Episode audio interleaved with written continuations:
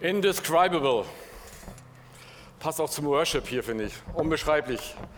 Also Judy, allein deine Stimme auch ist immer wieder der Hammer. Ich freue mich unglaublich, dass du hier singst.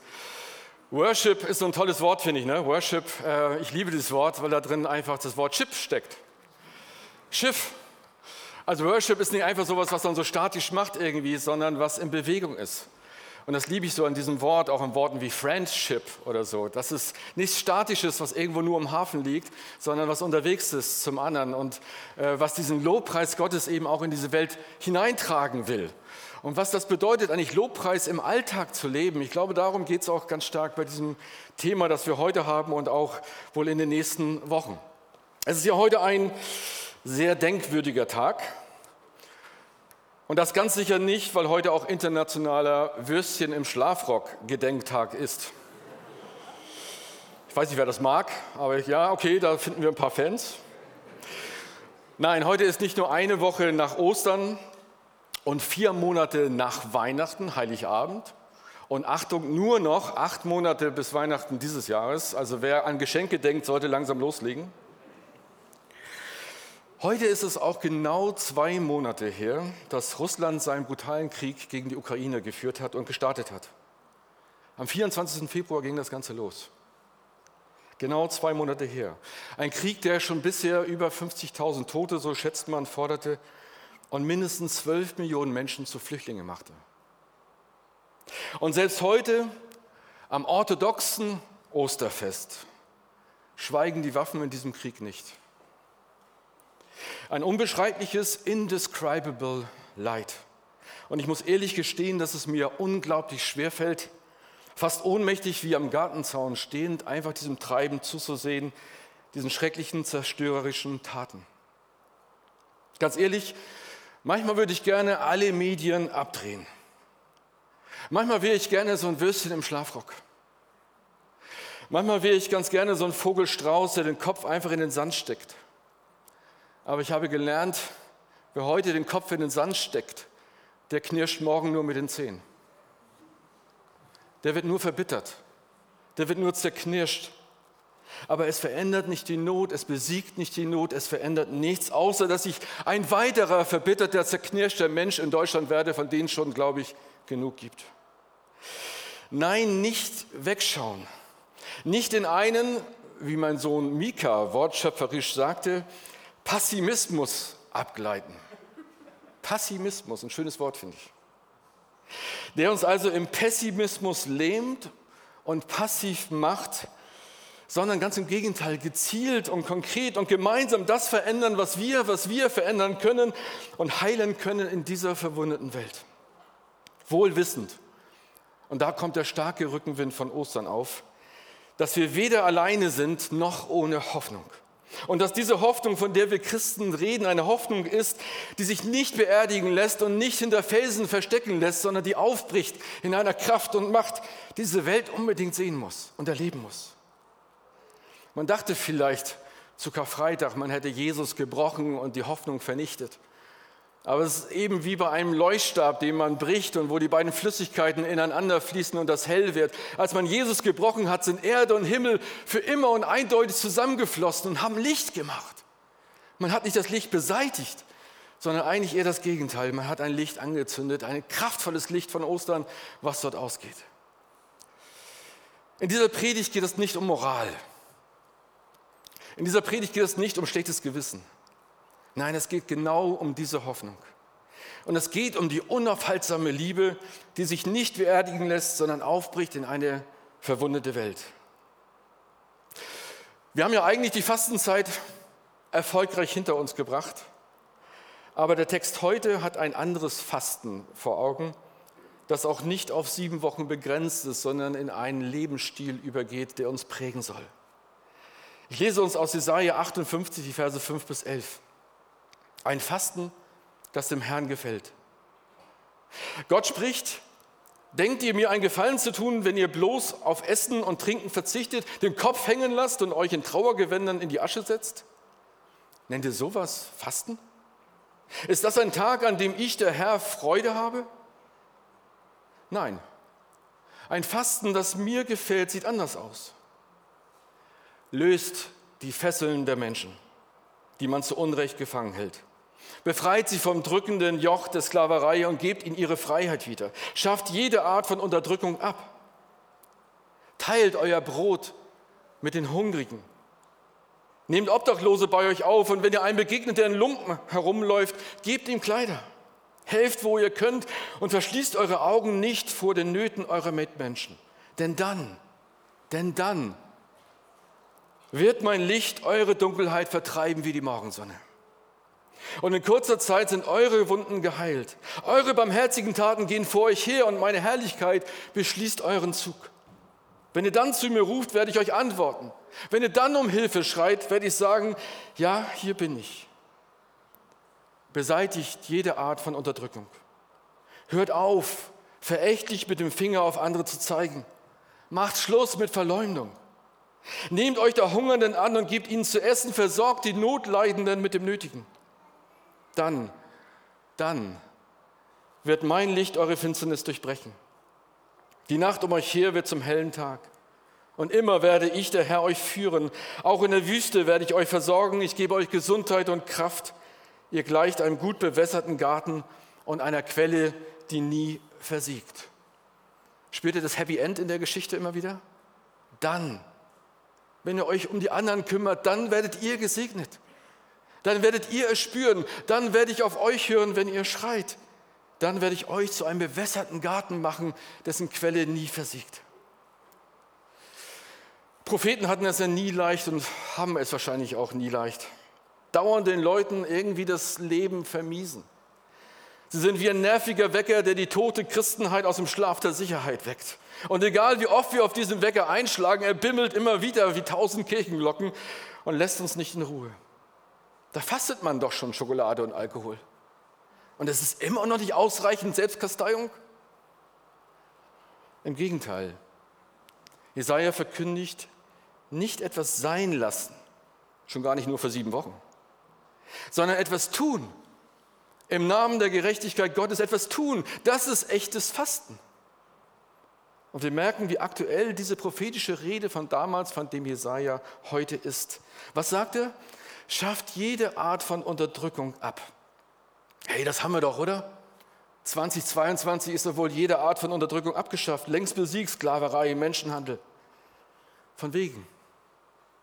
International Justice Mission sagt, 40 Millionen Menschen, 40 Millionen Menschen sind weltweit von Sklaverei betroffen.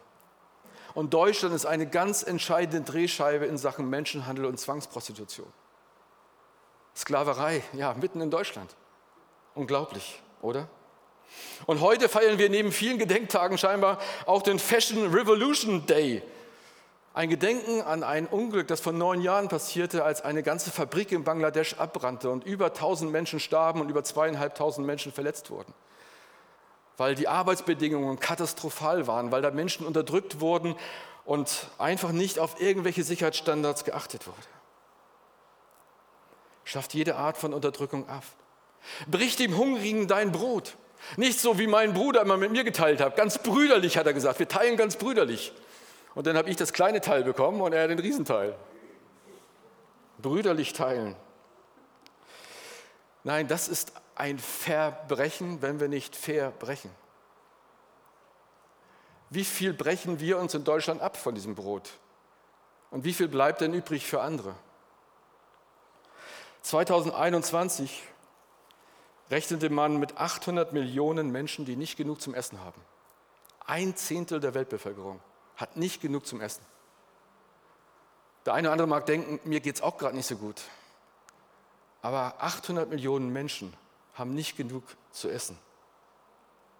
Brich dem Hungrigen dein Brot. Verbrechen oder verbrechen.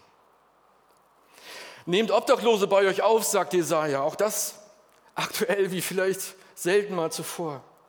2021 waren schon 84 Millionen Menschen offiziell auf der Flucht. Nicht mitgerechnet allein die 12 Millionen, die jetzt durch den Ukraine-Krieg noch dazukommen. Kleidet die, die keine Kleidung haben. Auch da denkt man doch, ey, wir haben doch alles. Aber wenn ich sehe, wie voll bei uns die Kleiderkammer ist mit Menschen, die dringend auf der Suche sind nach etwas zum Anziehen, dann glaube ich auch das nicht so ganz, dass wirklich alle Kleidung genug haben. Helft, wo ihr könnt Verschließt eure Augen nicht vor den Nöten der Mitmenschen. Kein Vogelstrauß, sondern aktiv handeln. Ich muss sagen, ich bin in diesen Tagen und Wochen und Monaten sehr berührt von den Menschen, die in der Not helfen. Der Not der Pandemie, der Not der Ukraine-Krise. Ich bin beeindruckt von Menschen, die weniger über Mutationen reden als über Mutaktionen. Über mutige Aktionen und da nicht darüber reden, sondern das machen und ihre Häuser öffnen, ihre Portemonnaies öffnen, um Menschen auf der Flucht und in Not zu helfen. Die Nahrungsmittel und Kleider spenden, um Menschen innerlich und äußerlich zu stärken und zu schützen. Ja, Deutschland ist ein wunderbares Land mit großartigen Möglichkeiten, aber zugleich ist es auch schon ohne die Pandemie und ohne Kriegswehren ein Land, in dem viele Menschen großen sozialen und emotionalen Herausforderungen ausgesetzt sind. Schon vor der Pandemie zählten wir über zweieinhalb Millionen Kinder in Kinderarmut. Armut ist eine Sache, emotionale Armut eine weitere. Und diese Zahl der finanziellen Armut hat sich noch erhöht dadurch, dass wir jetzt so hohe Gas- und Benzin- und Lebensmittelpreise haben. Und gut 80 Prozent dieser Kinder, die in Kinderarmut aufwachsen, sind auch noch als junge Erwachsene in Armut. 80 Prozent kommen nicht raus aus dieser Schleife. Wir als Jumpers haben uns gesagt, wir wollen das Ziel haben, dass es deutlich mehr werden, die rauskommen. Dass wir ihnen helfen können, dass sie wirklich eine Perspektive haben für ihr Leben. Nicht nur auf die Ewigkeit, sondern auch hier in diesem Leben. Haushalte mit Alleinerziehenden, die übrigens immer mehr werden, sind zu 41 Prozent davon betroffen, von Kinderarmut. Und Haushalte mit Erwerbslosen zu 52 Prozent. Und diese Armut geht eben bis ins Alter hinein. Wenn wir sehen, wie viele Menschen altersarm sind, ist das katastrophal.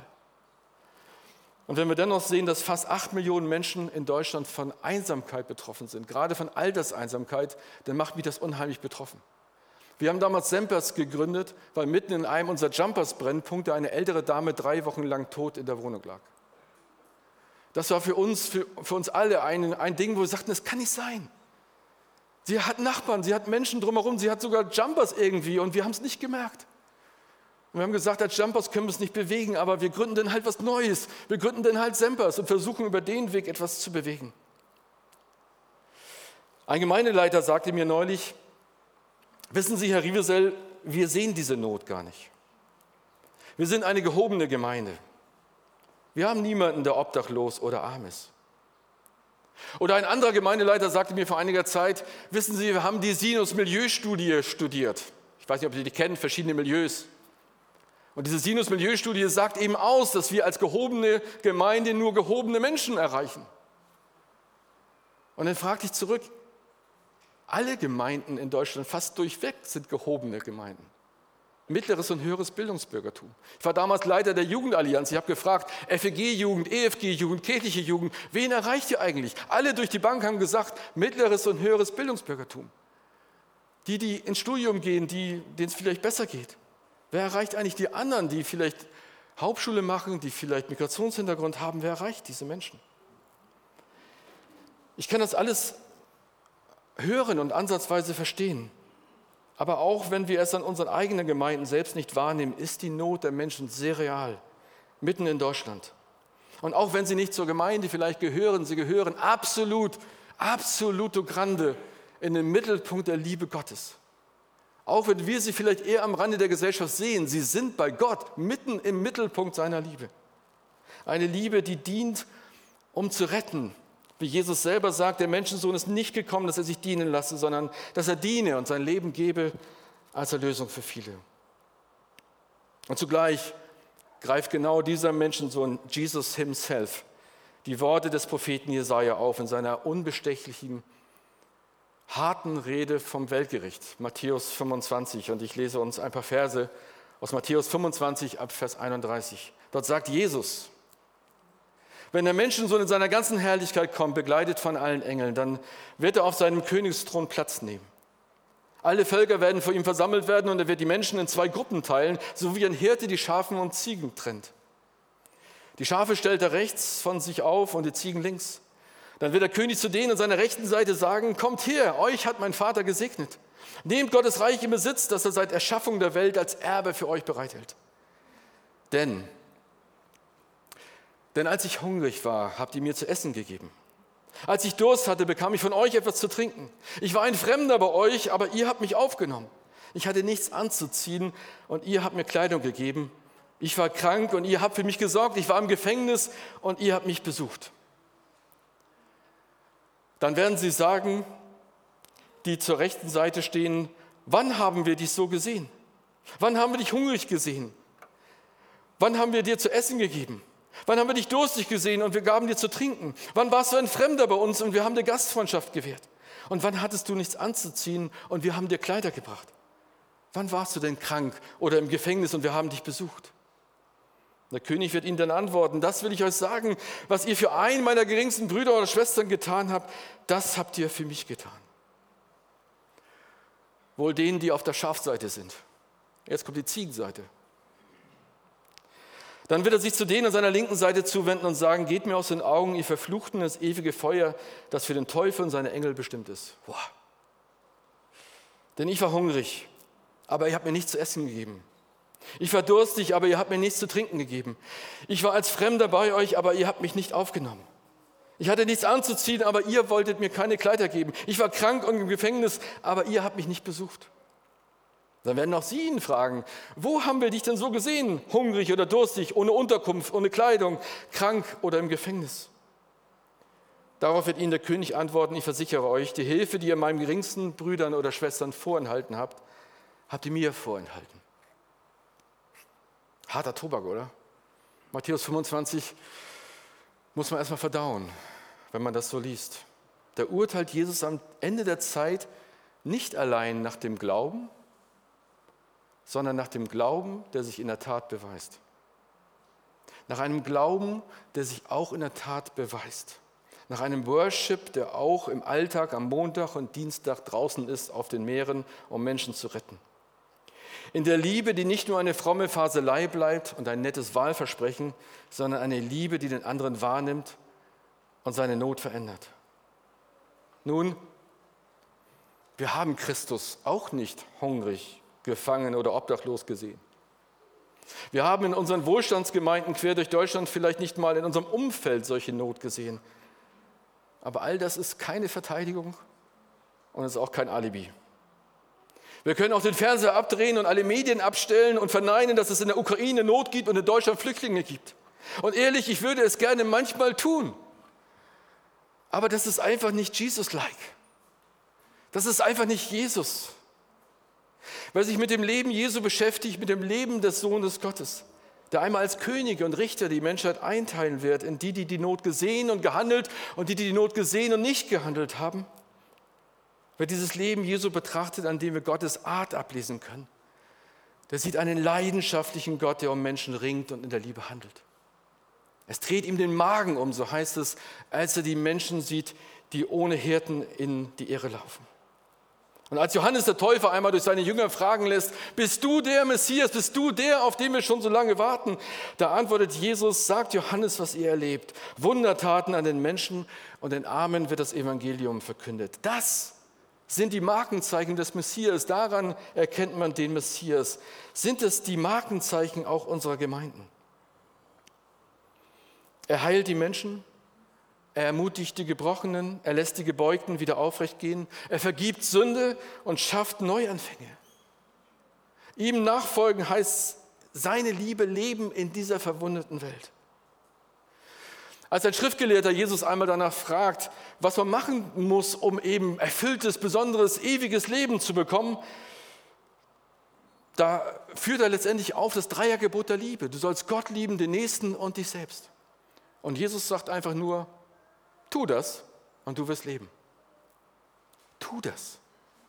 Liebe ist nicht einfach nur ein Wort, es ist ein Tu-Wort, es ist eine Tatsache. Liebe ist etwas, was uns in die Tat hineinbringen will. Und als der dann eben nachfragt, ja, was heißt denn das aber, dieser Schriftgelehrte, was heißt denn das aber eben für den nächsten Dasein, da erzählt Jesus dieses Gleichnis von dem barmherzigen Samariter. Ein Gleichnis, das sich immer wieder, gerade auch in der Arbeit von Jumpers, bewegt.